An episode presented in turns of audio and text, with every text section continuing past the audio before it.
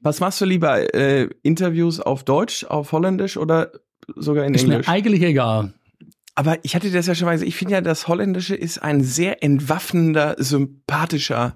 Höre ich auch Direkt. immer als Feedback. Aber es ist natürlich doch so, wenn ich mal bei äh, HTW ist unsere Semesteröffnung, Ja. bei der IHK dürfte ich auch mal eine Ansprache Ja. halten und solche Sachen, dann, dann fühle ich mich auf Englisch wohler, Ja. wenn äh, äh, deutschsprachig im äh, Saal sind. Ja. Weil ich gut Englisch ist, denke ich, äh, kann ich relativ gut. Naja. Wenn ich schreibe, kann man mal noch ein bisschen nachdenken über Dativ, Genitiv und solche Sachen. Ja, ja. Wenn man spricht, dann, äh, Ja, ist dann das schwierig. ist. Muss man nachdenken. Äh, Mit, bei, von, zu, zu, so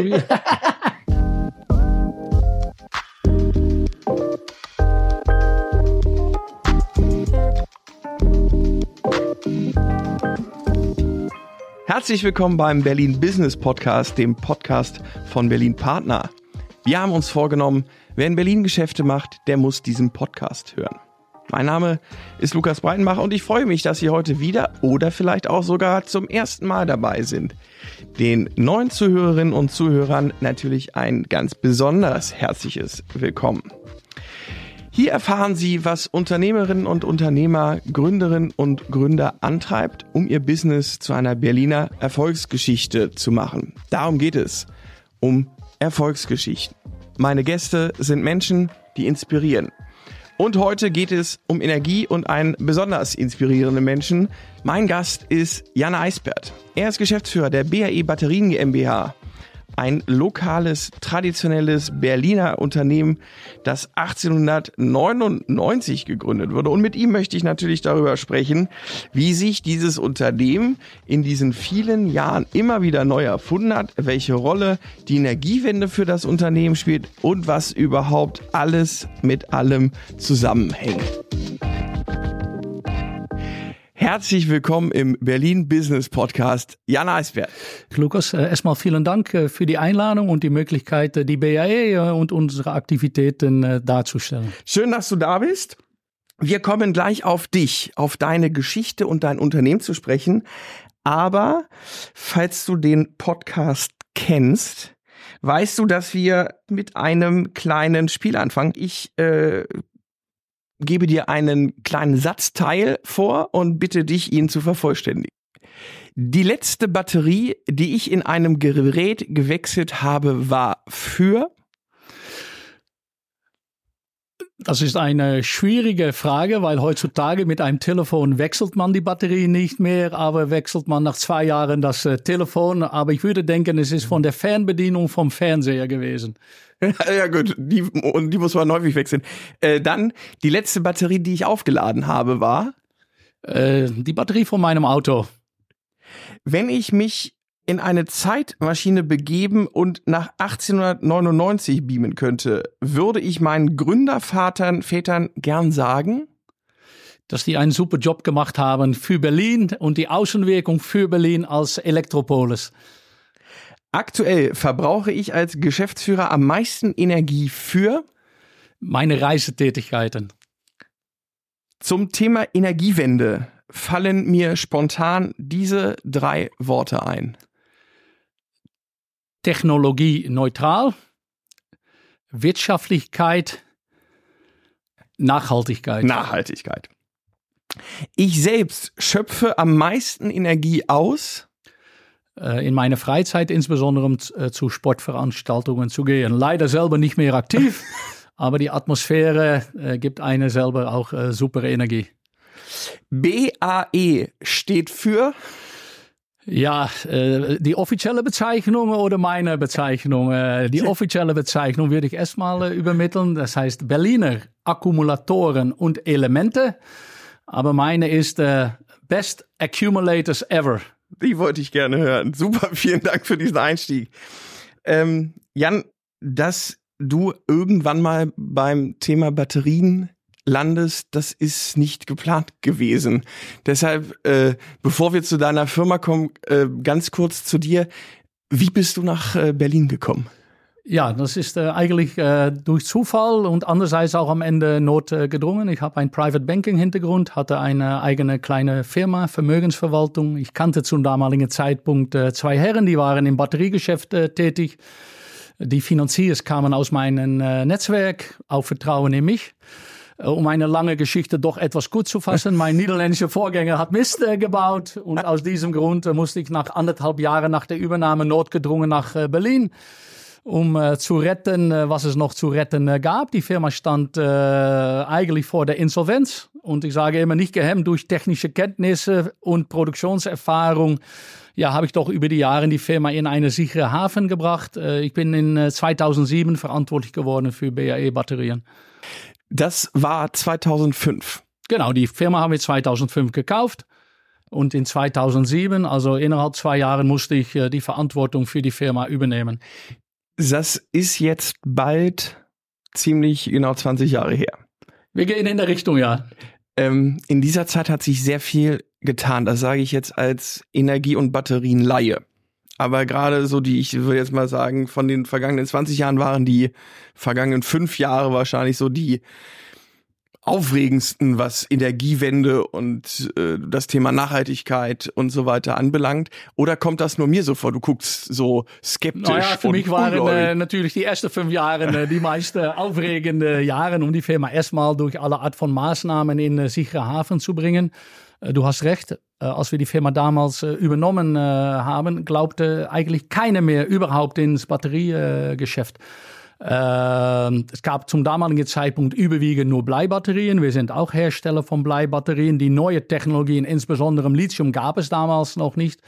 Und äh, ich kann nur bestätigen, dass insbesondere die letzten fünf Jahre eigentlich äh, Energiespeicherung äh, ein, äh, ja, ein sehr spannendes äh, Anwendungsfeld geworden ist. Und äh, gut, da spielt auch noch immer die Bleibatterie eine wichtige Rolle, auch unserer Meinung nach für die Zukunft. Ich weiß nicht, ob uns viele äh, Physiker zuhören und ähm, ich will das jetzt nicht, also nicht zu detailliert, aber kannst du mir erklären als Laien, was deine Firma macht, was der Unterschied zwischen Bleibatterien und Lithium, ich kenne Lithium-Ionen-Batterien, ich habe gesehen jetzt gerade auf dem äh, äh Cadmium, also kannst du mir in Kürze erklären, was macht deine Firma? Gut, eine Bleibatterie ist eine bewährte Technologie, die über 150 Jahre alt ist. Wir sind Hersteller von äh, Bleibatterien. Äh, unterschiedliche Anwendungen. Es äh, ist immer schön, um das äh, bildlich äh, darzustellen. Äh, aber zum Beispiel in jeder Elektrofahrzeug ist auch noch immer eine Bleibatterie für das Bordnetz, also für den Computer, für Software-Updates. Äh, das ist nicht, wo wir uns äh, Aktivitäten ausrichten. Wir sind Hersteller von Industriebatterien, also für Notstrom, Datencenter, Krankenhäuser. Das ist eine wichtige Anwendung. Das heißt, da, wo überall Strom abgesichert werden muss, gibt es normalerweise immer eine überwiegend eine Bleibatterie, die sorgt für die Überbrückung. Und damit wird dann der Dieselgenerator äh, gestartet. Ja, das heißt auch Vivante, Charité sind zum Beispiel Flughafen Schönefeld, sind Beispiele, wo Bleibatterien zur Anwendung kommen. Äh, zweite Geschäftsfeld, wo wir uns äh, sehr stark ausgerichtet haben, ist im Bereich der erneuerbaren Energie. Äh, entfernte Gebiete, Afrika, Asien, wo es kein Stromnetz gibt, wo man mit äh, Solarpanelen eine Bleibatterie laden kann und damit zum Beispiel kleine Dörfer äh, von Strom mit Strom versorgen kann. Äh, anderes äh, wirklich äh, schönes Beispiel, zum Beispiel auch in der letzten ICE 4 gehen Bleibatterien rein für Absicherung vom Bordnetz. Wir haben uns jetzt gerade zuletzt in Jakarta getroffen. Wir waren da zur Eröffnung des Future City Hubs. Du warst da äh, auf einer Messe, nicht in Indonesien, sondern in, in Bangkok. Genau. Aber du hattest es gerade schon ange, äh, angedeutet, das ist auch ein sehr internationales Geschäft. Was ja, genau. Ja, es ist erstaunlich, dass wir mit äh, 170 Mitarbeitern äh, insgesamt doch 85 Prozent Export äh, machen. Äh, wichtigste Exportmärkten Vereinigte Staaten, Kanada, Australien. Aber wir haben es zum Beispiel auch in Ägypten, in Jemen äh, geschafft, große Projekte äh, zu gewinnen. Äh, tatsächlich Asien, Vietnam, Indonesien, Thailand äh, sind für uns sehr wichtige Märkte und das geht nur über die außerordentliche Qualität. Ja, wir sind die teure Jakob, wir haben ein super hochpreisiges okay. Produkt, aber wir haben den längsten Lebensdauer und damit eigentlich die niedrigste Lebensdauer Kosten. Was kostet so eine Batterie? Gut, man äh, denkt oft in äh, Preis pro Kilowattstunde. Wenn man eine Bleibatterie im größeren Einsatz nimmt, kommt er bei 300 Euro Kilowattstunde. Wenn wir in Euro denken, kleine Batterie 100 Euro, aber geht auch bis 800 Euro. Okay. Äh, dann äh, muss man auch wirklich denken an eine Batterie, die bis zu äh, ein Meter hoch ist, die 40 Zentimeter breit ist und 80 Zentimeter tief. Und da reden wir nur über eine. Und die werden dann äh, verschaltet in eine Anlage und dann kann es auch 10 Quadratmeter sein oder 15 Quadratmeter die Größe von einer Batterieanlage. Und weil du vorher gefragt hast, ja, was ist dann der Unterschied zwischen zum Beispiel ein Bleibatterie und ein Lithiumbatterie? Äh, ein Bleibatterie ist äh, viel schwerer, ist zum Beispiel drei, viermal schwerer als ein Lithiumbatterie. Deshalb sieht man natürlich in den modernen Elektrofahrzeugen überwiegend ein Lithiumbatterie drin. Aber wenn Räumlichkeit und Gewicht keine Rolle spielen, zum Beispiel im Keller von einem Krankenhaus, dann ist Blei als eine bewährte Technologie immer sehr geeignet. Und zwei weitere Vorteile von einer Bleibatterie sind zum Beispiel, dass die zum 98 Prozent recycelbar sind. Und jede neue Bleibatterie besteht für mehr als 80 Prozent aus äh, recyceltes Material.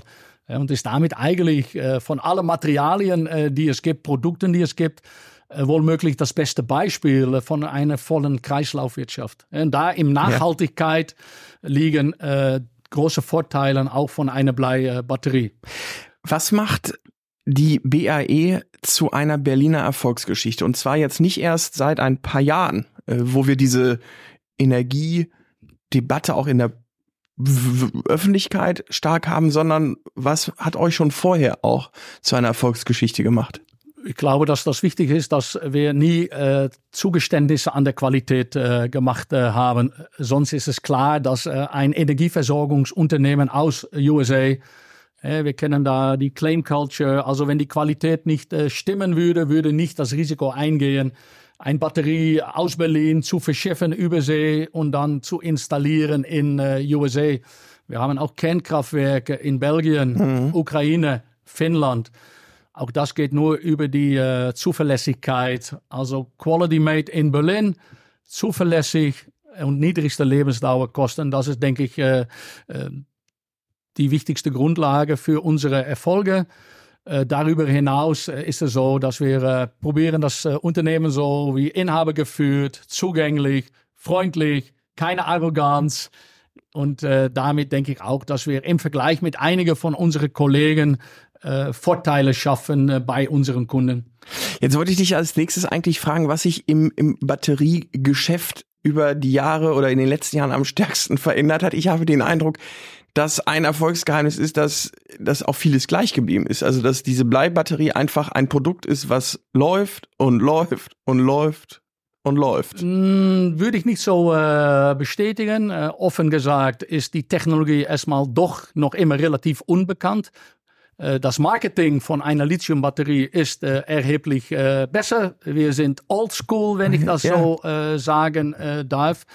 Ähm, äh, aber in Holland äh, sagt man, äh, hat man da auch eine Sage, äh, unbekannt macht unbeminnt, was eigentlich sagt, ja, wird auch nicht geliebt. Ich bin der Meinung, wir sind doch relativ unbekannt als Technologie, weil viele nicht wissen, wo kommt der Bleibatterie äh, eigentlich zum Einsatz. Ich habe vorher einige Beispiele erwähnt. Es ist eine, ein kritischer Baustein mhm. auch für die Energiewende. Und das Thema Nachhaltigkeit ist bei einer Bleibatterie erheblich größer äh, als bei anderen Technologien. Und auch die Rohstoffe sind innerhalb Europa frei verfügbar. Deshalb haben wir zum Beispiel auch in Corona-Zeiten äh, keine äh, Engpässe in die Lieferkette gehabt. Weil wir als BAE eigentlich nur unsere Lieferanten innerhalb der EU 27 haben. Und da ist zum Beispiel auch ein Vorteil. Und was wir wirklich nicht vergessen sollten, ist, dass weltweit von kritischer Infrastruktur, das heißt Notstrom, also Backup Power, mehr als 90 Prozent abgesichert wird über Bleibatterien, weil gerade viele von diesen Unternehmen auch sehr konservativ sind und keine Risikos eingehen möchten oder auch die Infrastruktur es nicht ermöglicht, äh, die Bleibatterie zu ersetzen durch eine äh, andere Technologie. Ich habe verstanden, dass die Bleibatterie als euer Hauptprodukt essentiell für kritische Infrastruktur ist. Ja, weil, ja gut, man kann auch äh, Bleibatterien einsetzen bei einem Gabelstapler. Die produzieren wir zum Beispiel auch noch immer. Ja. Ein elektrisch betriebenen Gabelstapler. Aber da werden wir nicht erfolgreich sein, weil es keine kritische Anwendung ist, ob ein Gabelstapler zwei Monate äh, länger oder kürzer fährt. Äh. Dafür ist ein Kunde nicht bereit, einen Aufpreis zu bezahlen. Ja, das okay. heißt, äh, und das ist eine der wichtigsten Änderungen, die ich in 2007 umgesetzt habe. Bis 2007 war das Kerngeschäft von BAE Batterien für Gabelstapler. Ah, okay. Aber es ist eine reine Commodity, mhm. preisgetrieben. Ja, und zum damaligen Zeitpunkt kam 70 Prozent von dem Umsatz aus Batterien für Gabelstapler, mehr sogar. Heutzutage kommt 90 Prozent aus erneuerbarer Energie und für Notstrom. Das heißt, wir haben eine völlige Umwandlung äh, gemacht uns von vielen Kunden verabschiedet, die nicht äh, wirtschaftlich waren und uns eigentlich neue Kunden und neue Märkte gefunden über die Jahre. Jetzt hast du es aber genannt, wo ich mit dir hin wollte, nämlich das Thema erneuerbare Energien, weil das ist so ein Thema, wo auch der Nachrichtenzuhörer, Zuschauer das mitkriegt, dass das ja wohl ein großes Problem ist. Was ist also, wo, wo kommt der Strom her, wenn mal der Wind nicht bläst oder die Sonne nicht scheint? Also ist das auch ein genau. großes Feld für euch? Wir haben natürlich erstmal gesehen, dass in Eigenheimversorgung so seit 2011, 2012 viele Privathaushalte äh, eigentlich eine eigene Batterie im Keller oder im Wohnzimmer heutzutage sogar aufgestellt haben. Damit speichern die ihren solarbetriebenen Strom zwischen und nehmen es aus die Batterie raus für die Waschmaschine, für Fernsehen, zu Zeitpunkten, dass es sich auch wirtschaftlich lohnt. Das ist auch gefördert worden äh, über KfW. Äh, bis 2014 war das sogar im Eigenheim Deutschland für uns einer der wichtigsten Märkte. Aber wir haben gesehen, ab 2015 aus mehreren Gründen, dass Lithium diesen Markt übernommen hat. Erstmal äh, die Preise haben mhm. sich seitdem äh, sind erheblich gesunken. Aber ein äh, Lithium-Heimspeicher äh, ist kleiner. Äh, wenn ich das Wort in Berlin verwenden darf, aber in Berlin geht das, sieht viel sexier aus als äh, eine Bleibatterie. Ich sage immer, der Lithium ist ein äh, Apple und wir sind noch immer die Nokia, aber die gibt es auch noch immer. aber, aber was macht die, die äh, Lithium so, so sexy? Was ist die, die schön no, weil es klein und fein ja. ist und damit kann man natürlich auch mit einem modernen Display eigentlich das viel schöner gestalten. Äh, Umfang ist äh, eigentlich in so einem äh, äh, Maße dass man es auch schön an Wand hangen kann in ein Eigenheim. Also man muss äh, sagen, dass gerade für äh, Eigenheim äh, Lithium sehr geeignet ist, obwohl man sich dann auch realisieren muss, dass mal ein Lithium-Heimspeicher äh, explodiert ist und wir Glück hatten, dass der Eigentümer nicht zu Hause war. Okay. Ja, äh, da sind so einige Beispiele bekannt, aber das hat dann auch wieder mit der Wahl von der Lithium-Technologie zu tun, weil nicht alle Lithium-Technologien äh, haben dieses Risiko, dass die möglich explosiv äh, sein könnten.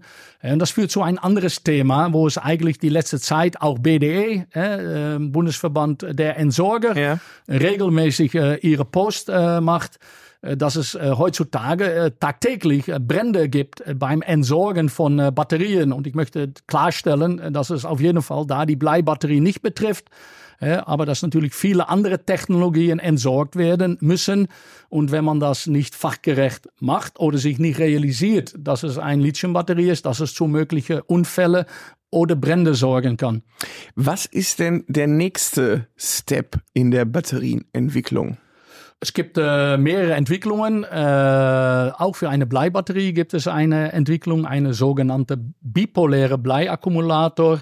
Äh, ich bin eigentlich auch noch immer eine Art von technischer Leier, aber eine Bleibatterie besteht aus einer positive und eine negative Platte. So weit komme ich noch mit. Na, genau. Und die wird getrennt äh, von einem Separator. Und die Entwicklungen sind, dass man die beide mit den Rücken eigentlich äh, an ein, an, aneinander befestigt, ja. damit man eine Gewichtsreduzierung auch hat. Äh, und äh, damit auch höhere Energiedurchsatz hat und man eigentlich so die technische Gegebenheiten von einer Lithium-Batterie auch annähern kann. Das ist eine Entwicklung. Dann sind wir hier in Berlin langjährig bereits in ein äh, Projekt äh, eingebunden, wo es geht um die Weiterentwicklung von einer sogenannten Salzbatterie, Natrium-Nickel-Chlorid. Hm. Äh, da gab es auch äh, und gibt es noch immer sehr intensive Gespräche äh, mit Land Berlin, Unterstützung von äh, Berlin Partner. Äh, und das wäre auch ein schöner Erfolg äh, für Berlin mit einem Leuchtturmprojekt, wenn wir dieses neue Werk hoffentlich die nächsten Monate auch hier in Berlin ansiedeln können. Die Technologie auch, die gibt es schon 40 Jahre. Es geht um eine Weiterentwicklung. Äh, große Vorteile von dieser Technologie sind zum Beispiel, äh, dass die Ressourcen 100% frei verfügbar sind, 100% recycelt werden können, nicht explosiv sind und eine sehr hohe Energiedichte haben, äh, weshalb äh, durch Weiterentwicklung die Technologie sich auch wirtschaftlich äh, darstellen kann. Äh, und natürlich gibt es auch im, äh, auf dem Gebiet von Lithium gibt es äh, weitere Entwicklungen. Äh, auch da gibt es eine Lithium-Technologie, die mit einer Salzverbindung zukünftig gekoppelt äh, wird. Das ist auch eine Weiterentwicklung von einer Lithium-Batterie. Ja. Auf dem Gebiet von Brennstoffzellen, äh, wir tun, als ob es neu ist, gibt es schon 30 Jahre. Auch da gibt es weitere Entwicklungen. Auch ja, euch? Ja, genau. Äh, also von daher glaube ich schon, äh, und äh, dass da äh, die nächsten Jahre sehr spannende Sachen auf uns zukommen. Unser Kerngeschäft bleibt die Bleibatterie. Wir sind ein kleines Unternehmen. Äh, wir fokussieren uns auf unser Kerngeschäft, weil wir da die nächsten Jahre für uns selber ausreichend Möglichkeiten sehen. Du hast schon vorhin gesagt, deine Zulieferer kommen praktisch alle aus der EU 27. Und alle, nicht praktisch, alle. Alle. Und ihr produziert ausschließlich in Berlin. Wir haben die volle Fertigungsstiefe. Das heißt, da kommt äh, eine Bleibare bei uns äh, rein. Ist leider kein Gold, so gut ist das Geschäft auch wieder nicht. Aber ein Bleibatterie kommt rein und die wird dann äh, verarbeitet mit aller Art von Zuschlagstoffen. Wir haben eine eigene Bleimühle. Wir haben als kleines mittelständisches Unternehmen vor drei Jahren nochmal viereinhalb Millionen Euro in unsere Produktion äh, investiert. Wir stehen auch äh, zu äh, Berlin.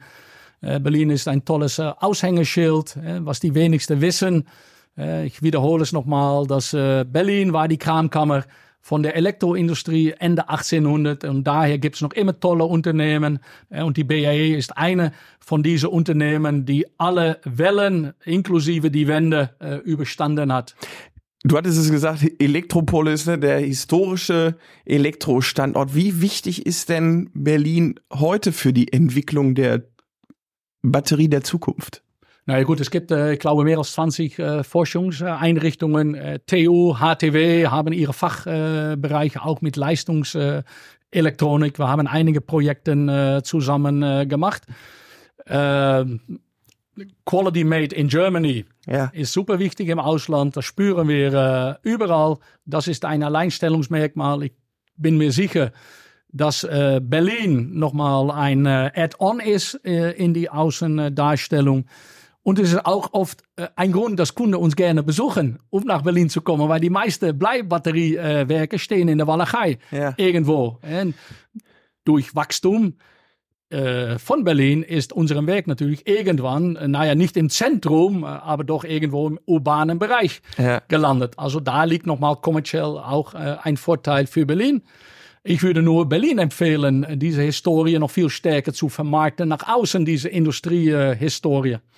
Die Entwicklung der, der Batterien kann man ja aber auch auf die Idee kommen, dass sie woanders inzwischen stattfindet. Äh, siehst du das mit Sorge? Wie, wie verfolgst Na, ich du das? Ich sehe andere Sachen äh, mit äh, Sorge, weil ich glaube, wenn es um äh, Forschung und Entwicklung geht, Deutschland, Europa immer noch äh, vorausliegt im Vergleich mit äh, anderen Regionen.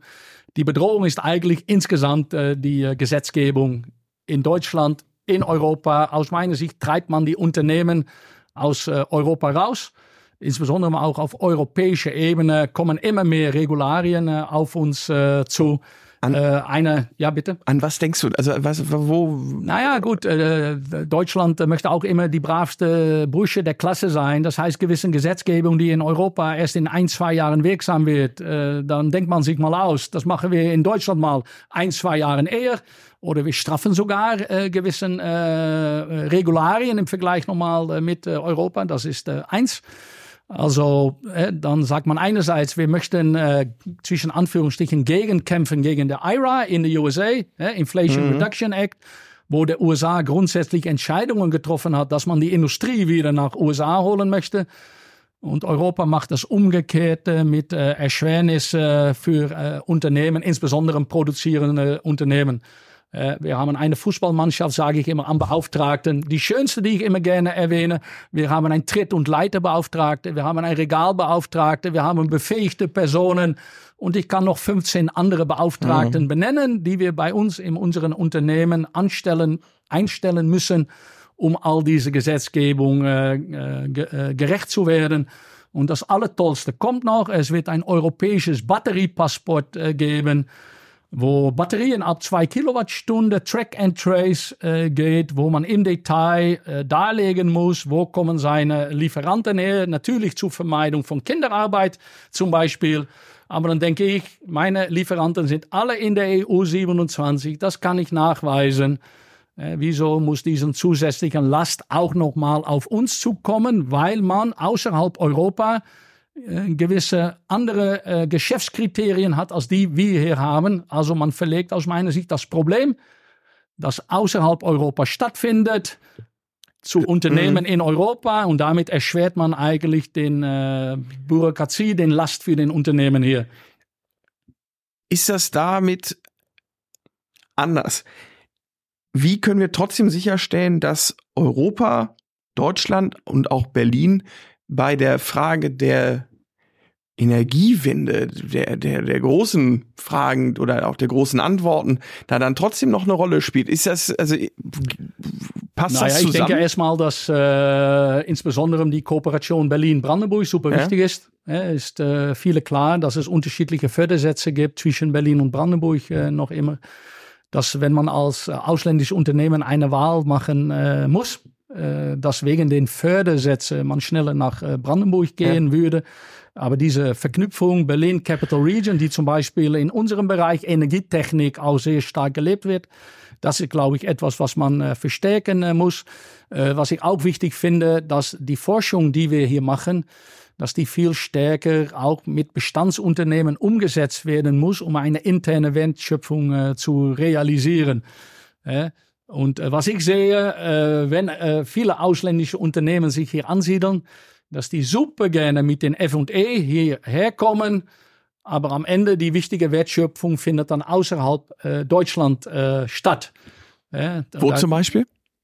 Na gut, ich, also, ihr habt schon zweimal das Wort China probieren zu vermeiden. Ja, aber, aber jetzt zwingst ja. du mich, Lukas, das Wort China zu verwenden. Also, ja. Aber damit man mal eine Idee bekommt. Ja, genau.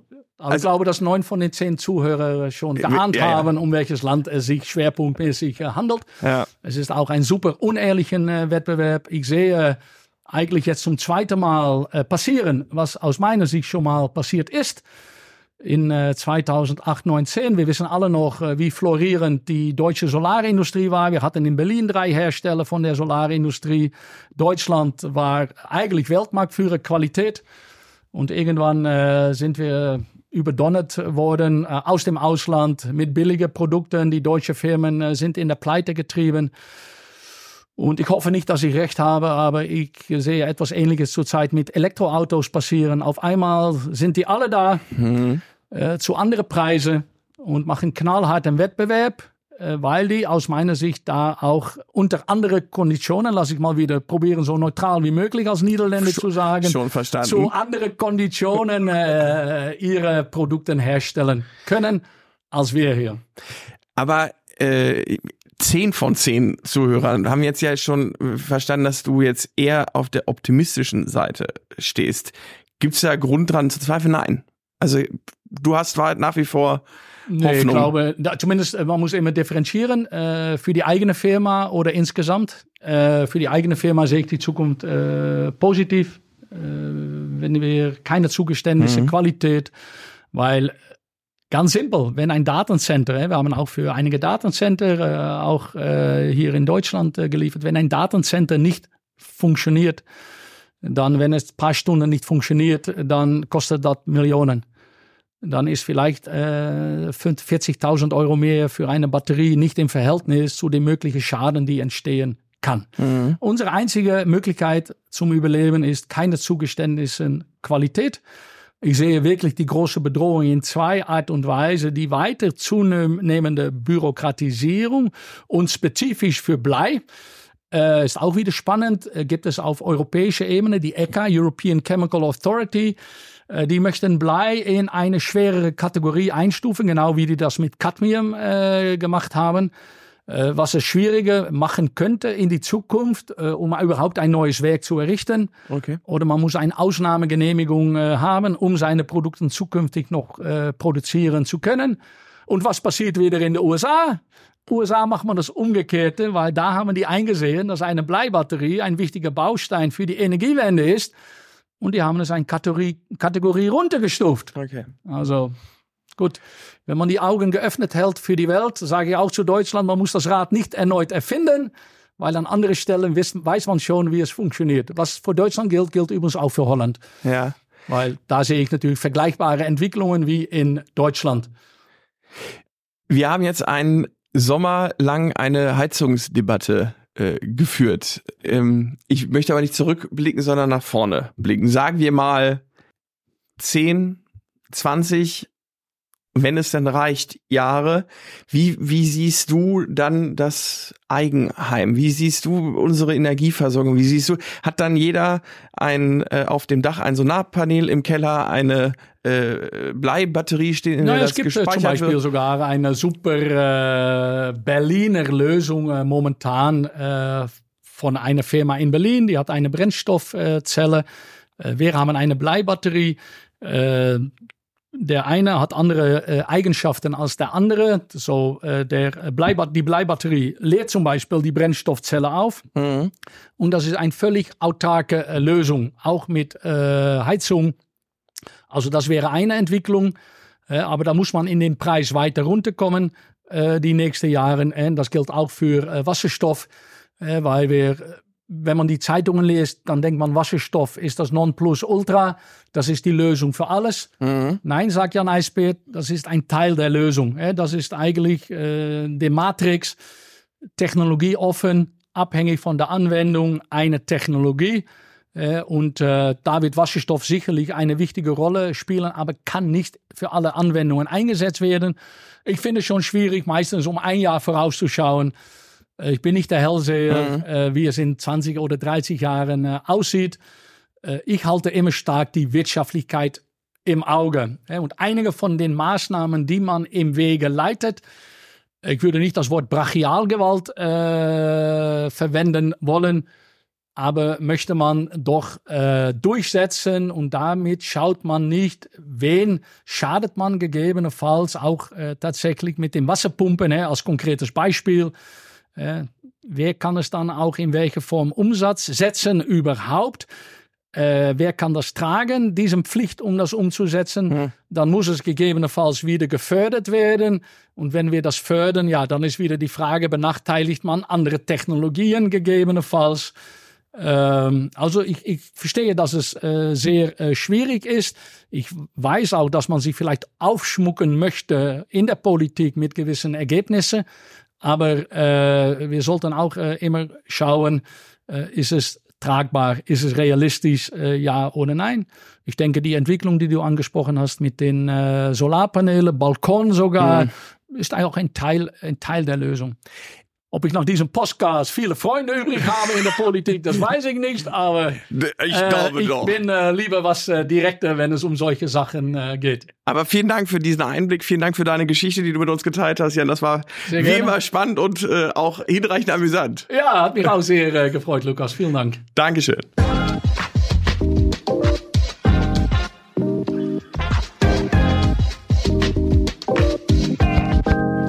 Das war eine spannende Erfolgsgeschichte aus der Industriestadt Berlin, aus der Elektropolis. Und äh, über die Industriestadt Berlin möchte ich jetzt äh, weitersprechen, nämlich äh, mit meiner lieben Kollegin Dorota Tijan-Kiewicz. Hallo Dorota, schön, dass du da bist. Hallo Lukas, freue Dorot mich. Dorota, du bist äh, kurz gesagt Industrieexpertin, hätte ich jetzt äh, gesagt. Was ist dein kompletter Titel? Mein kompletter Titel ist äh, Key Account Managerin für industrielle Produktion. Das ist es.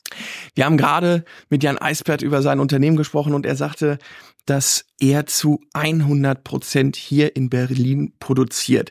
Gibt es eigentlich noch viele Unternehmen in Berlin, die hier zu 100 Prozent produzieren? Oder was versteht man eigentlich unter der Industriestadt Berlin heute?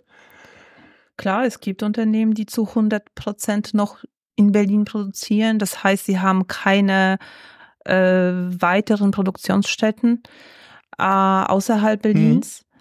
Das ist auch äh, historisch bedingt so entstanden, muss man schon sagen, äh, dass es Unternehmen gibt, die hier in Berlin, Neukölln sitzen ja. und äh, an der Eifel auch noch eine zweite sicherheitshalber damals errichtete Produktionsstätte haben. Das gibt's auch.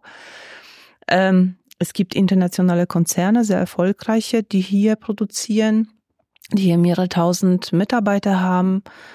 Ähm, es gibt aber auch so die, die Familienunternehmen, die in Anfang des 20. Jahrhunderts mhm. hier äh, gegründet worden sind, die bis heute in Familienhand sind und auch also als sogenannte Hidden Champions auf den Weltmärkten agieren. Aber gibt es denn eine Branche, gibt es denn einen Industriebereich, wo man inzwischen sagen oder wieder sagen kann, dafür ist Berlin weltbekannt? Das gibt's so nur in Berlin. Es gibt definitiv mehrere solche äh, mhm. Branchen oder Bereiche. Also alleine, wenn wir ähm, uns die Cluster angucken, die in Berlin auch also in der Innovationsstrategie, also beide Länder, muss man auch sagen, Berlin-Brandenburg, als Zukunftscluster definiert sind. Mhm. Das ist äh, ja unter anderem die Pharmaproduktion gehört dazu, aber auch Medizintechnik. Äh, das feine, äh, kleine, aber sehr innovative Optikcluster gehört dazu was sich hervorragend entwickelt und äh, ganz, ganz viele neue Arbeitsplätze gerade in Berlin schafft. Mm, es gibt natürlich auch äh, den Bereich Energietechnik, aber auch äh, so die äh, klassischen Industrien, also wie Maschinenbau in, ist in Berlin, also auch vertreten. Mm, und in den äh, Innovations, äh, also die Innovationstechnologien, zum Beispiel 3D-Druckproduzenten mhm. und Firmen, die ganz neue 3D-Drucker entwickeln. Ein Beispiel Quantica ist ein sehr erfolgreiches junges Unternehmen, was äh, was ganz neue Technologien entwickelt oder Geffertech mm, in Berlin. Äh, das sind so die neuen Themen, die in Berlin entstehen und auch von bei uns im Fokus stehen und die wir auch also mit Vernetzung und allen Angeboten unterstützen. Angebote ist ein gutes Stichwort. Mit was für Herausforderungen oder an was für Punkten begegnest du diesen Unternehmen oder deine Kolleginnen und Kollegen im Team? An wo, wie kommt ihr ins Spiel? Das ist ein sehr, sehr breites Spektrum und man muss ja auch sagen, wir sind ähm, fast 20 Kolleginnen und Kollegen, die den direkten Kontakt zu Berliner und das Unternehmen, Industrieunternehmen halten. Das sind sowohl bei uns hier in der Fasanstraße wie ich, Key Account Managerinnen, aber auch in den Bezirken Kollegen, Kollegen, die mm, direkten Kontakt zu den Unternehmen in den Bezirken, kleineren, mittelständischen und auch Startups ähm, haben und auch suchen, weil man muss ja auch sagen, wir sind eine nicht nur aktive, wir sind eine proaktive Wirtschaftsförderung. Das heißt, wir gehen auf die Unternehmen zu. Und die Themen, die die Unternehmen haben, sind auch also sehr unterschiedlich. Aber im Prinzip der Service, den wir kostenfrei im Auftrag des Berliner Senats, muss man auch sagen, anbieten, der reicht von äh, vom Thema Förderung, Finanzierung über äh, Standorte, sprich mein Unternehmen wächst oder schrumpft oder ich ziehe um, da sind wir auch im Spiel oder ähm, gibt es äh, vielleicht äh, äh, App-Baurechte, die ich auch also vom Nachbar übernehmen möchte. Das ist auch ein Thema, was wir ganz oft betreuen. Mitarbeiter finden oder rekrutieren, aber auch qualifizieren, auch Visa-Angelegenheiten für äh, Mitarbeiter aus dem Nicht-EU-Ausland, auch Willkommenspakete für äh, die neuen Mitarbeiter, die Berlin noch nicht kennen und nach Berlin kommen. Projekte mit der Wissenschaft, mit Startups, auch Förderprogramme ähm, dafür. Vernetzung auch mit, mit Partnern hier ganz, ganz oft Genehmigungen, also Themen wie Bauamt ja. oder äh, zum Beispiel Wohnungen für ja. Werker. Also ja. damit wurde ich auch schon mal konfrontiert. Unsere Stammzuhörer werden jetzt sagen, ah, die Berlin Partner Services, das habe ich doch schon mal gehört. Und auch die packen wir natürlich wieder in unsere Shownotes rein. Dann sind die alle auf einem Fleck zu finden. Talent, Location, Nachhaltigkeit, Förderung, Finanzierung. Da gibt es ja eine ganze Menge. Aber gibt es in diesen Services etwas, was man im weitesten Sinne industriespezifisch bezeichnen könnte. Ich habe es jetzt gerade rausgehört, so bei diesen Erdbaurechten. Das definitiv, das würde ich auch schon so sagen, weil äh, die Unternehmen, äh, also Industrieunternehmen, haben auch meistens entweder Eigentum ja. oder Erdbaurechte an äh, Immobilien in Berlin. Äh, und das, äh, das ist ja auch also für viele wichtig. Ähm, im Bereich Industrie spielt natürlich jetzt eine große Rolle das Thema CO2 ja. Neutralität in der Produktion. Da sind wir auch mit unseren Kollegen äh, ja aus dem Bereich Energietechnik, aber auch Netzverwaltung, diversen also Netzverwaltungen dabei, äh, hier zu gucken, welche Möglichkeiten es gibt. Biogas, äh, Wasserstoff, äh, Geothermie, äh, und so weiter. Äh, auch Windenergie oder Solarthermie sind natürlich große Themen zurzeit, wo wir als Berlin-Partner auch die Verwaltung unterstützen, indem wir zum Beispiel äh, die Unternehmen bitten, bei bestimmten Umfragen teilzunehmen. Also ein Wärmekataster soll in Berlin mhm. erstellt werden. Da gibt es auch also das Thema Abwärme. Also das ist ja auch die Bedarfe der Unternehmen zu kommunizieren, gehört ja auch dazu. Das gehört dazu. Ähm, es kommen nach Berlin auch die sogenannten Innovationseinheiten von traditionellen ja. Industrieunternehmen.